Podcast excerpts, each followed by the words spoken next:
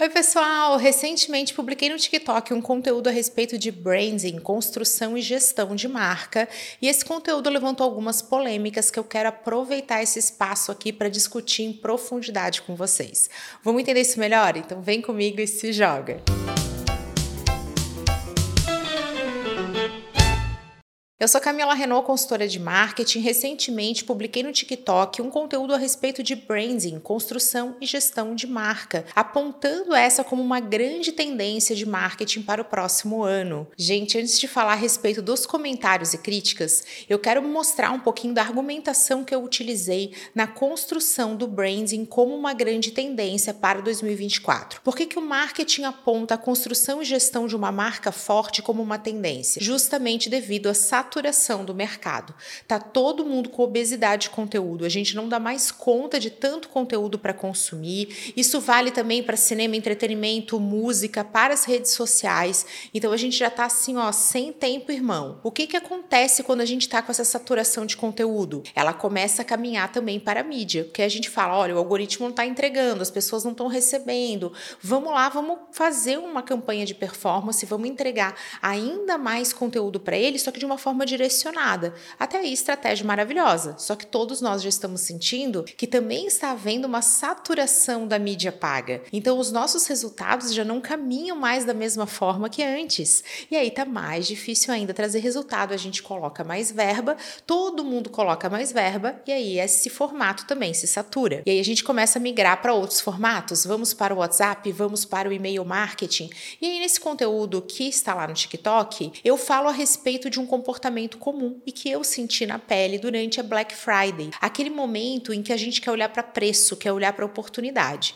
Mas a cada hora que eu ia vislumbrar minha caixa de e-mail, ou seja, aquele formato de estratégia, que você já tem o cliente, você já tem uma forma de falar diretamente com ele, você está indo para uma comunicação típica do marketing direto, o que, que acontece quando a Camila, e aí eu sei que isso também é um comportamento de mercado estudado, mas eu me usei aqui como exemplo para tornar o conteúdo mais interessante de ser consumido consumido, o que, que acontece quando você olha para sua caixa lotada? Você tem tempo para ver todos os e-mails? Eu sei que ali entre aqueles e-mails tinham excelentes títulos excelentes peças, tinham excelentes ofertas, tinham produtos que curavam minhas dores, soluções ideais para os meus problemas, inclusive com preço melhor. Só que o que acontece quando Camila está aqui, ó, obesidade de e-mails, não dou mais conta? Eu vou acabar clicando naquele e-mail da marca que eu conheço, que eu gosto e que eu confio. É justamente por isso, gente, que quando nós temos saturação de conteúdo, de mídia, de formato, quando tudo parece demais, ter uma marca forte, ter uma marca conhecida,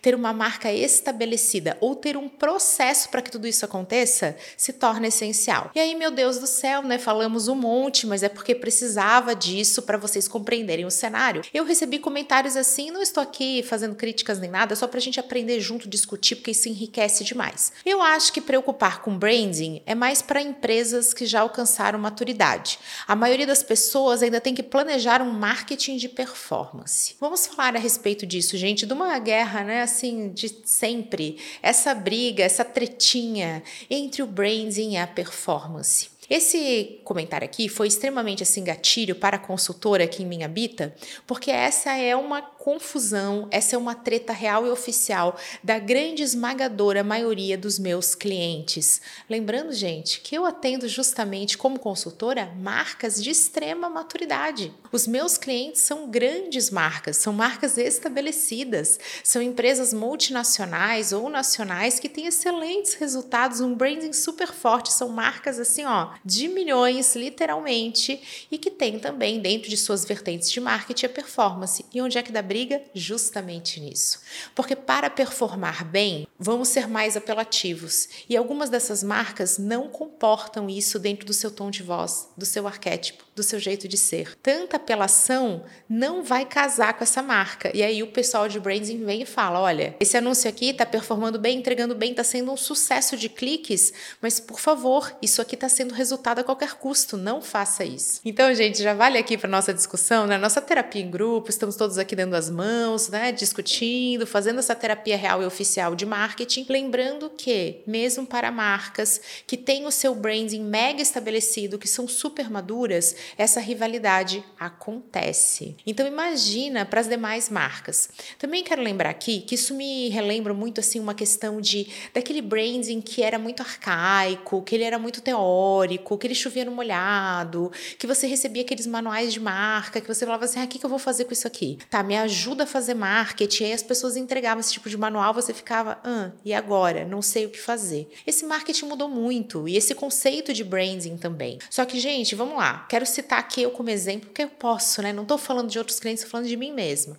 Eu sou uma pequena empresa, eu tenho uma pequena operação, eu não posso fazer campanhas e nem estratégias e nem contratar consultorias mirabolantes de branding. Mas imagina se eu não estivesse aqui preocupada com a construção da minha marca, com a minha narrativa, com quem eu sou, como eu me apresento. Eu falo abertamente para vocês o quanto a minha marca sofreu por questões sobre o que eu represento, o que eu sou. Eu tenho uma marca pessoal, então eu posso fazer um pouquinho dessa mistura. Eu tenho conteúdo falando sobre isso para vocês, mas vamos trazer aqui o exemplo. Eu tenho um arquétipo do inocente, de uma leveza que permite uma brincadeira. O meu segundo arquétipo está ligado ao sábio, ao ensinar. Eu não conseguia tornar isso tangível, tornar isso realidade, porque eu não conseguia estar aqui fazendo o que eu estou fazendo para vocês, olhando para essa câmera e falando de forma natural. Eu travava, gelava, então eu não conseguia, ficava ali congelada, entregando conteúdo sem transmitir essa essência. Só que aí vamos lá, o que, que me ajudou a ser capaz de transmitir? Ter clareza disso. Se eu não tivesse essa clareza da minha narrativa, do meu tom de voz, do meu jeito de ser, daquilo que eu representava, das palavras que são marcantes,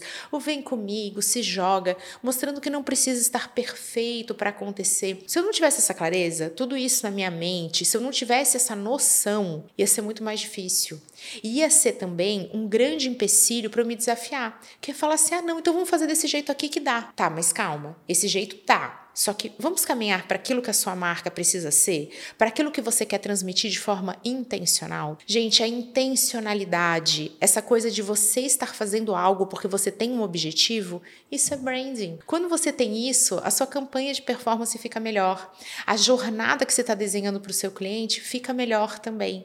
Então não consigo aceitar, não consigo olhar para isso e dizer assim, não, branding é só para quem está estruturado. Porque agora, agora esse conteúdo começou, editora. Lari, vem comigo, Lara Editora está aqui também segurando minhas mãos.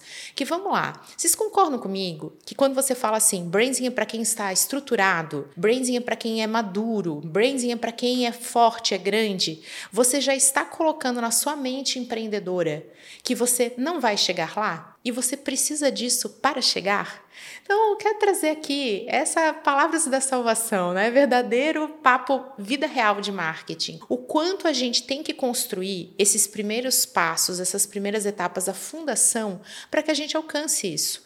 Todas as marcas nasceram pequenas ou nasceram menores do que elas são hoje. E aí a gente vai estabelecendo, mas essa base, entender a sua narrativa, quem você é, as cores, as unidades, aquilo que te torna marcante, os do's and don'ts, palavrinha aqui em inglês que é o faço e não faço. O que você topa, o que você passa, o que você não aceita, esses valores, eles são essenciais para que você trilhe e construa o seu próprio caminho rumo a uma marca forte, marcante, bem gerida e principalmente madura e fortalecida. Para você ser essa marca forte, você precisa fazer isso. Caso contrário, você sempre vai dizer assim: "Ah, não, isso não é para mim não. Deixa para lá. Isso aqui não é para mim. Eu sou pequeno. Eu só tenho que focar em vender. Gente, essa questão do vender a qualquer preço, vender a qualquer custo, fazer qualquer parada em prol dos resultados, isso é estratégia de desespero. Né? Então, estratégias desesperadas. Eu sempre digo isso aqui, né? Você não está desesperado. Você está em busca de melhores oportunidades. Esse tipo de mindset, essa forma de pensar, ela é essencial para marcas e muito mais importante para os empreendedores, porque eu vou dizer, meus amores, as marcas que são a forte fortes, que já fizeram seu dever de casa, que às vezes têm centenas de anos. Eu atendo clientes que têm centenas de anos, são marcas construídas ao longo do tempo. Isso é algo muito importante. Eles estão lá fazendo suas brigas e suas rivalidades naturais, gente. Isso aqui faz parte, porque performance quer entregar, performance quer justamente isso, né? Trazer mais resultado e trazer um pouquinho de ousadia, só favor. E o Brains quer dizer, calma, vamos lá. Eu acredito que é desse match, é dessa dessa união, é também dessa reflexão que estamos fazendo aqui juntos que nascem os resultados. Caso contrário, você fica bitolado. Você fica dizendo assim, essa mania atual, que é isso ou aquilo. Camila, devo estar no Instagram ou no TikTok? Devo fazer branding ou performance? Gente, vamos fazer os dois? E aí precisa acontecer umas rivalidades, precisa acontecer umas argumentações, algumas vezes a gente precisa entrar numa discussão para conseguir construir uma estratégia mais ampla, mais rica e mais eficaz.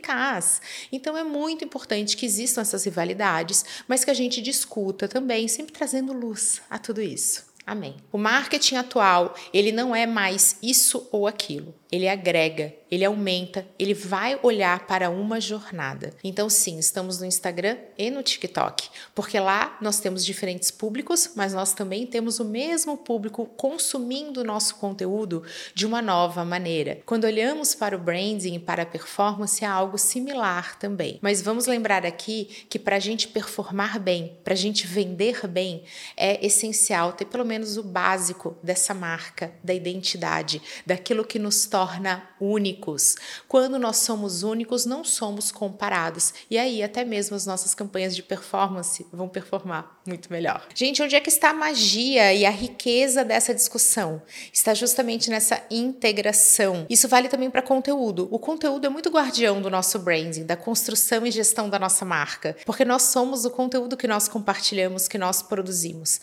Então, como marca, eu estou refletindo e tangibilizando o meu branding, entregando para quem me acompanha a minha marca a partir dos meus conteúdos. Então, eu quero trazer aqui um exemplo que acontece no próprio time Kami. Quem está à frente do conteúdo conteúdo é alguém que entende muito o meu jeito de ser, o meu tom de voz, o meu arquétipo, que compreende em profundidade o que a minha marca é, o que ela representa, quais são os signos, os símbolos, como que eu me apresento ao mundo. E muitas vezes a gente tem essa discussão dentro do time de conteúdo. Então a Thaís, a head de conteúdo, diversas vezes fala assim: Cami, aqui pesou, isso aqui não combinou. Nossa, eu escutei isso do meu ouvido. Não parece que é você. Isso é branding, aparecendo através do, da principal matéria-prima do nosso recurso de marketing, que é o nosso conteúdo. E aí nós temos o Alan, que está à frente da performance. E muitas vezes ele diz assim: gente, esse tipo de conteúdo aqui entregou que foi uma maravilha. Pessoal, vamos fazer mais conteúdo assim? Ai, coloca mais CTA. Vai lá, eu quero ver mais desse tipo de ação, porque isso aqui ajudou demais as campanhas. E aí, como é que a gente faz aqui na prática?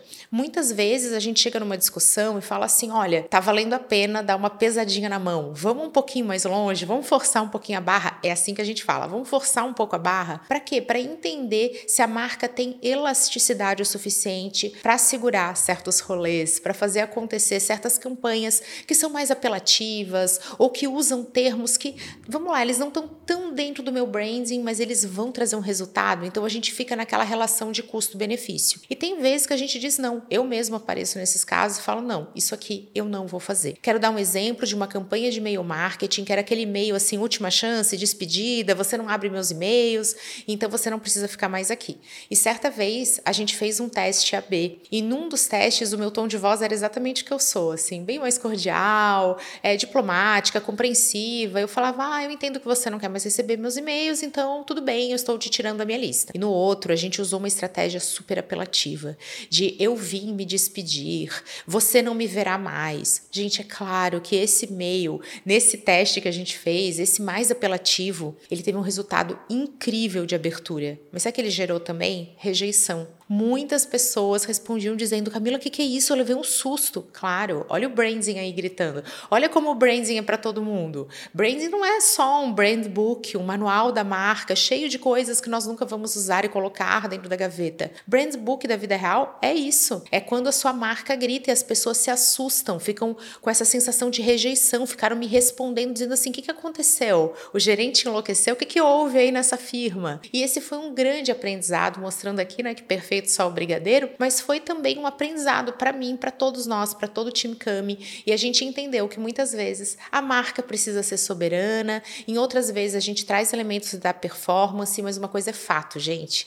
O verdadeiro resultado, o match de milhões, está nessa união da performance com branding. E eu trouxe aqui um exemplo real para mostrar para vocês que nem sempre assim é tudo tão lindinho, é tão preto e branco, é tão um mais um. Às vezes precisa acontecer uns testes, umas tentativas, precisam acontecer ajustes e principalmente aprendizados. Meu Deus do céu, isso aqui valia um conteúdo muito maior. Eu tô amando fazer essa terapia em grupo aqui com vocês. E aí vamos seguir falando. Tô convidando todos para me acompanhar, Camila Renault, no Instagram, no TikTok para fazer essas discussões e quero ouvir vocês, me contem tudo. Quero mais polêmica, mais treta, só que sempre assim, bem construtiva pra gente gerar melhores resultados.